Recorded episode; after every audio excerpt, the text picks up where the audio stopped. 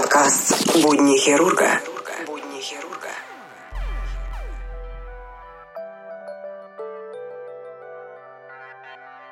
Всех приветствую. В эфире подкаст «Нота Бена Будни хирурга». 19 выпуск.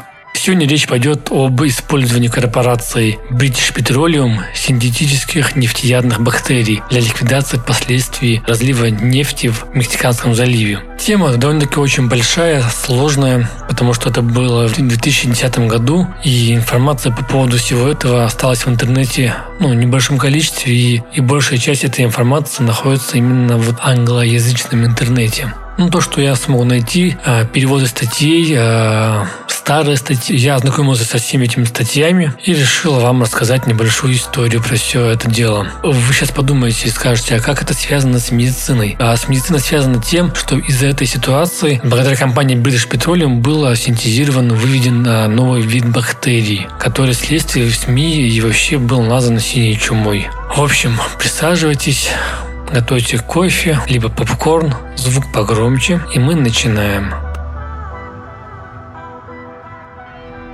При более внимательном рассмотрении темы оказалось, что речь может идти о случайности или преднамеренном применении бактериологического оружия широкого спектра действия, представляющего потенциальную угрозу для жизни на Земле как таковой. Несмотря на всю чудовищность катастрофы, экологического и экономического урона от нее и немалое число погибших, никому ничего за это не было. 20 апреля 2010 года в 22.00 по местному времени на платформе Deepwater Horizon произошел взрыв. Старшина береговой охраны США США Блэйр Доттон описывает этот взрыв так. Лучше всего описать этот как большое грибовидное облако, как если бы взорвалась бомба. После взрыва на платформе начался пожар, который безуспешно пытались потушить с пожарных судов. При этом столб дыма поднимался на высоту более трех километров. Пожар длился 36 часов. И 22 апреля 2010 года нефтяная платформа Deepwater Horizon затонула. Последовавший после аварии разлив нефти стал крупнейшим в истории США и превратил аварию в одну из крупнейших техногенных катастроф по негативному влиянию на экологическую обстановку.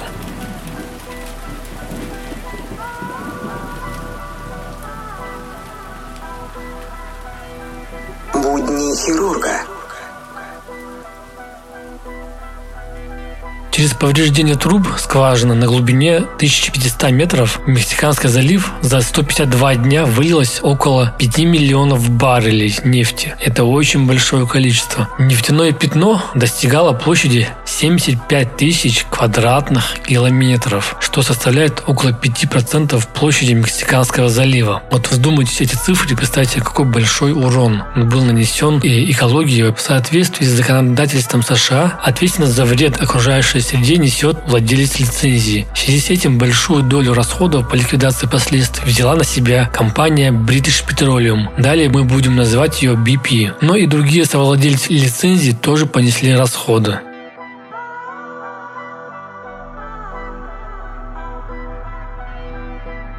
Публикаций в англоязычном интернете, а также видеороликов свидетельствуют о том, что происходит сокрытие истинных масштабов трагедии на правительственном уровне. Небольшие группы независимых исследователей и местные интернет-радиопередачи на эту тему остаются практически незамеченными. Итак, вот первый материал. На протяжении нескольких месяцев многие взрослые дети, искупавшиеся или погулявшие у залива, заболевают странной болезнью, от которой нет действенных средств. В коротких новостных сообщениях то и дело констатируется смерть жителей от неизвестного вируса, которым прозвали СМИ синим гриппом или синей чумой. И тишина, никаких реакций от правительства. А ведь Мексиканский залив через Атлантику соединен со всем миром.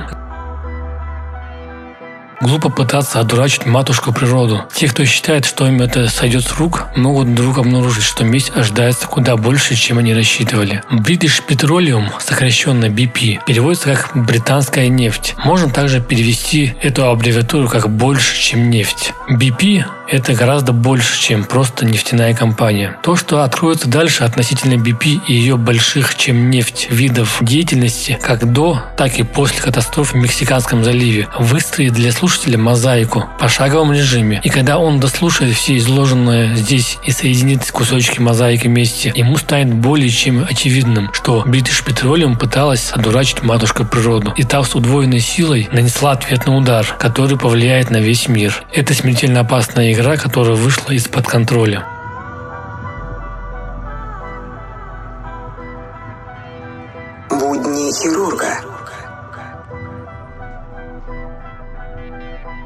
Немного истории про всю эту ситуацию. 13 июня 2007 года British Petroleum заключила долгосрочный контракт на научно-исследовательские работы и произвела инвестирование с нераскрываемой стоимостью активов в компанию под названием Synthetic Genomics Incorporated, основанную в городе Роквилл, штат Мэриленд. Synthetic Genomics, одним из соучредителей которой был доктор Джей Крейг Вентер, должна была превратить основанные на геномике технологии в источник дохода. Геномика – это научные исследования всей последовательности ДНК ДНК генома какого-то организма. Геном – это совокупность всей генетической информации, заключенной в хромосомах организма, включая его гены и последовательность ДНК. А дальше есть такая информация спорная, в разных источниках написано по-разному. Но я точно не уверен насчет правдивости этой информации. Но в итоге я вам все-таки зачитаю. British Petroleum и Synthetic Genomics извлекли такую ДНК из биологических организмов, обитающих в сырой нефти, и применили к ним метод ДНК-секвенсирования. В переводе на понятный язык это означает, что они взяли ДНК из клеток микробов, живущих в подземных резервуарах нефти, то есть бактерий или вирусов, после чего начали развивать их в лабораторной среде с целью выявить, выделить и расшифровать их химические и генетические свойства. Ключевым аспектом сделки между British Petroleum и Synthetic Genomics была выработка процессов биологического трансферинга, переноса, применительно к сырой нефти, которые могли бы привести к увеличению степени нефтеотдачи. То есть их целью была разработка новых микроорганизмов, бактерий, созданными в лаборатории геномами, которые смогли бы повысить приток нефти и газа, извлекаемых из месторождений. Процесс этот известен под названием микробиологический метод повышения нефтеотдачи пластов.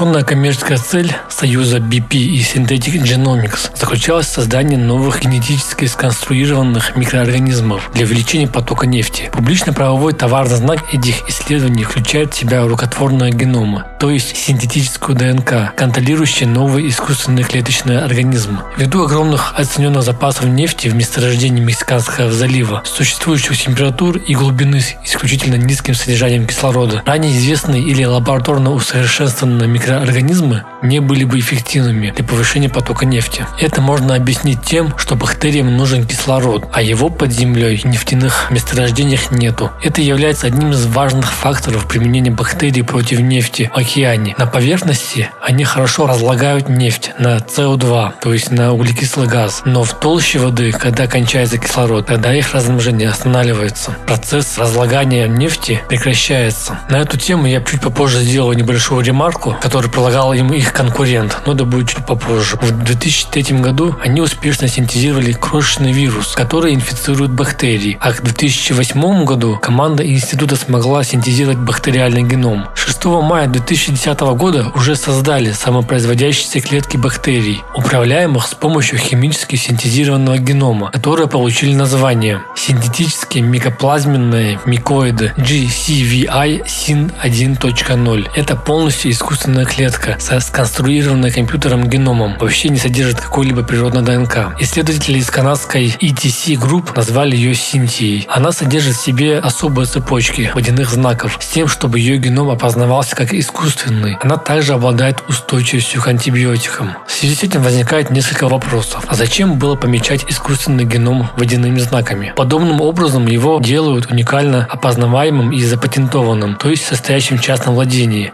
Что произойдет, если человек окажется зараженным синтией, этим опасным вариантом бактерий? Применение для борьбы с подобной инфекцией препаратов на основе пенициллина никакого эффекта не даст. Устойчивость к антибиотикам является свойством ее ДНК. А что произойдет, если человечество, все человечество, окажется зараженной этой формой жизни при непосредственном контакте с ней или при ее подании через дыхательные пути? Окажемся ли мы подверженными воздействию ДНК этих искусственных клеток, плавающих по сосудам наших тел? Не соединятся ли клетки синтез с другими бактериями, имеющимися в нашем теле, дав начало новым смертельно опасным бактериям. Есть масса вопросов, на которые не получены ответы.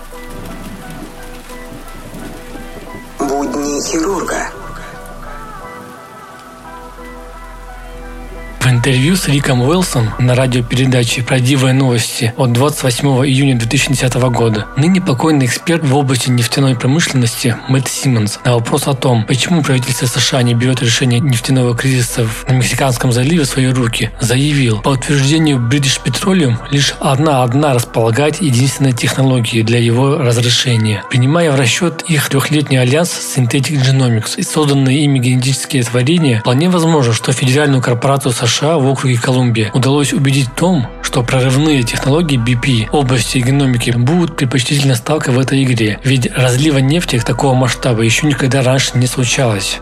На протяжении десятилетий ученые с рвением занимались генетическими модификациями, которые могли бы повысить способность естественных микроорганизмов поедать нефть, разлившуюся как на суше, так и в море. Стоит заметить, что один из первых патентов на генетически сконструированный организм был подан в 1980 году на бактерию, поедающую углеводороды. Этот микроорганизм, который получил название нефтиед, в сущности был встречающийся в природе бактерий, которые присоединили четыре кольца ДНК также существующих в природе. И в результате всего этого эта бактерия получила способность разлагать четыре компонента сырой нефти. Картинка уже понемногу начинает вырисовываться. Продолжим собирать нашу мозаику. Будни хирурга. Знакомьтесь, Синтия.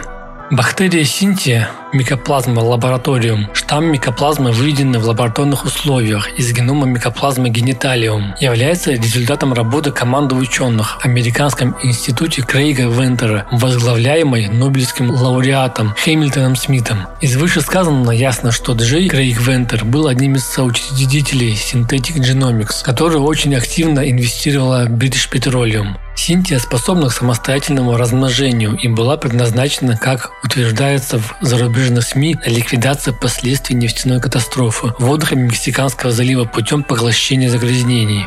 Бактерия микоплазмы гениталиум уже была устойчива к антибиотикам изначально. Ученые просто уменьшали ее ДНК до предела, не придавая ей никаких новых свойств, кроме своих подписей, а устойчивость к антибиотикам там осталась. Кстати говоря, об их конкурентах, которые предложили им более интересный вариант бактерий, которые не требуют кислорода. Их конкурент Джордж Кранч говорил, что для таких целей лучше брать бактерию Escherichia coli, она же кишечная палочка, так как эта бактерия анаэроб, то есть ей не нужен кислород, что было бы эффективнее в тех местах, где нет кислорода. Но Крейг Вентер и его фирма работали с микоплазмой гениталиум, так как им было легче работать с короткими ДНК. Геном микоплазмы гениталиум включает в себя 482 гена и состоит из последовательности 580 тысяч спаренных оснований, организованных в виде одной кольцевой хромосомы. На момент исследования этот микроорганизм обладал наименьшим геномом из поддающихся выращиванию в лаборатории. В рамках проекта ученые систематически удаляли гены, чтобы найти их минимальный набор, необходимый для выживания. Результат составил 382 гена. В итоге специалисты синтезировали последовательность ДНК хромосомы, включающую в себя не необходимые 382 гена. Пересадили ее в клетку микоплазма гениталиум и назвали новый микроорганизм микоплазма лабораториум.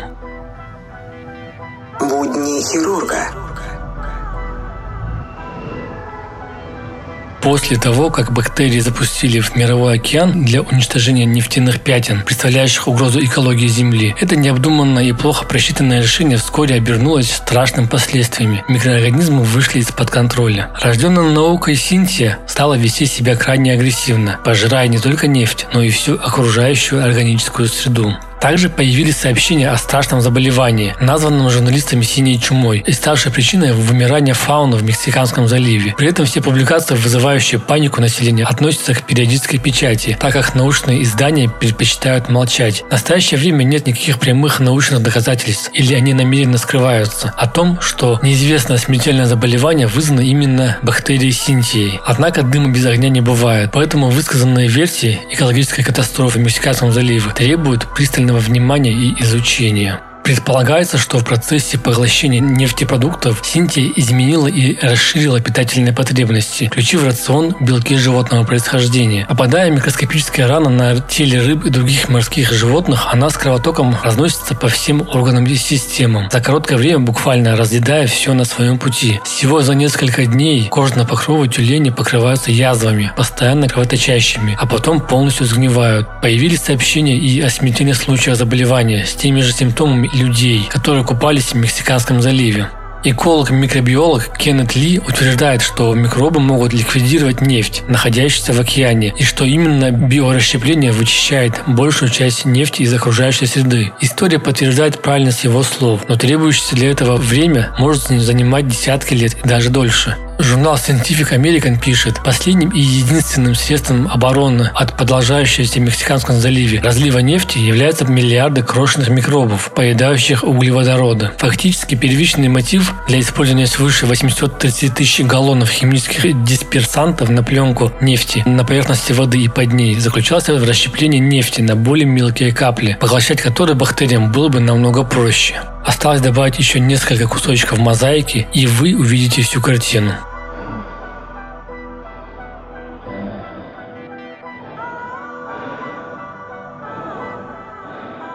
Будни хирурга.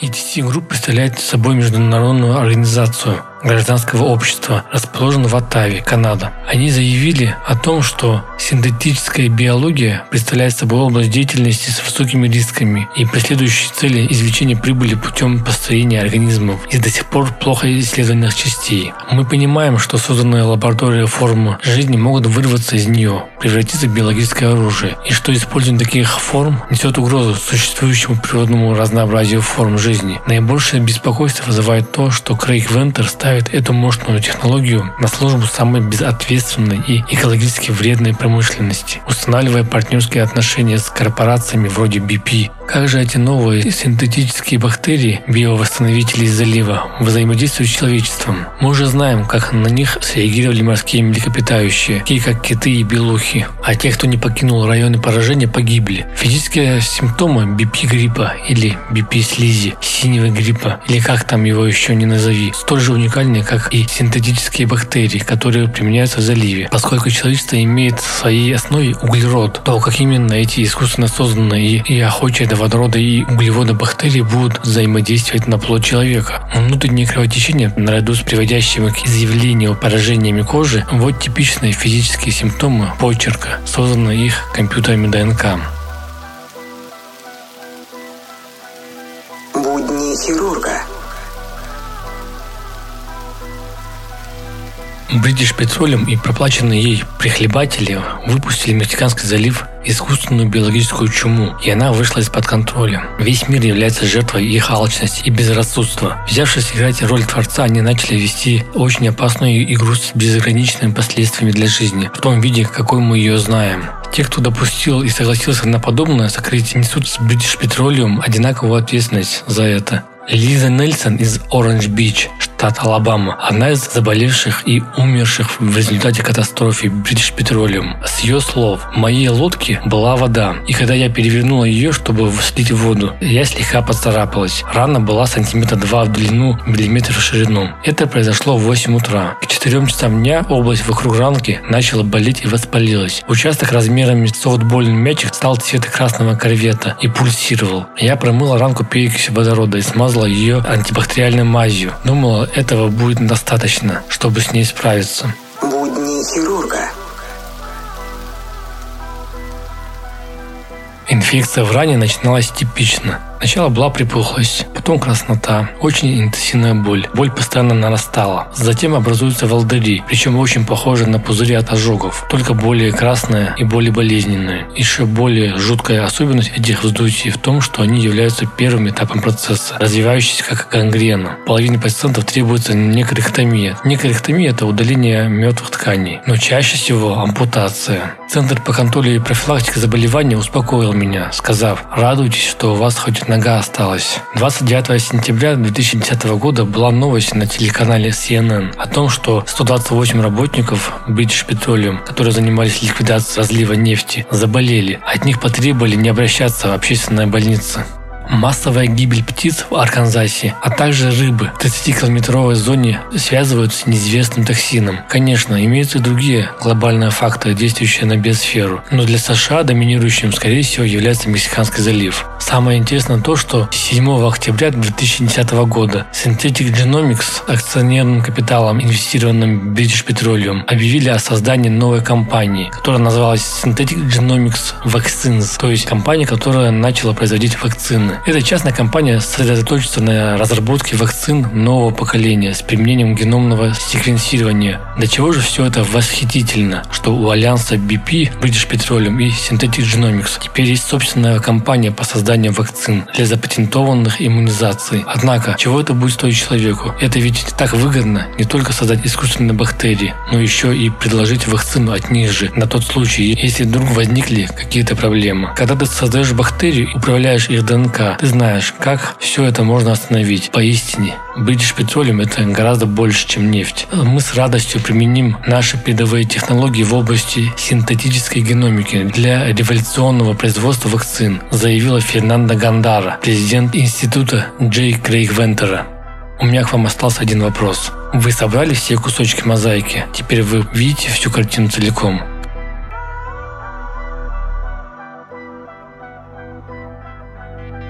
Будни хирурга. Когда я искал информацию про этот случай, всю эту ситуацию, я перечитал кучу разных статей, новостных, англоязычные источники. Везде были всякие нестыковки. То, что я вам сейчас рассказывал, это все э, может быть и частично неправдой, потому что я опирался на те источники, которые нашел в интернете, на те репортажи новостных каналов, сайтов. Данные бактерии, скорее всего, грубо говоря, дальше будут дорабатываться или уже доработаны, уже 10 лет прошло. И неизвестно, какие еще у них есть в арсенале бактерий, вирус которые были созданы. Данный подкаст э, получился очень большой, если сравнивать с другими остальными сериями «Будни хирурга» Нота Бена. Но опять-таки прошу не кидаться камнями, не писать гневных комментариев, то, что это типа чепуха, то, что это ложь, что это ерунда, просто информация из, из интернета. Мне эта информация была интересна, я с вами просто ею поделился. А верить в эту информацию или нет, дело ваше. Можете погуглить в интернете, поискать информацию. Если есть какие-то дополнения, можете под постом в Инстаграме к этому подкасту все это дело написать. Или если есть какие-то там пожелания, претензии, тоже, пожалуйста, пишите комментарии. Я всегда их читаю и всегда на них отвечаю. В общем, всем спасибо за прослушивание. Ждите новую серию. Думаю, она вам тоже понравится. Всех обнял. Пока.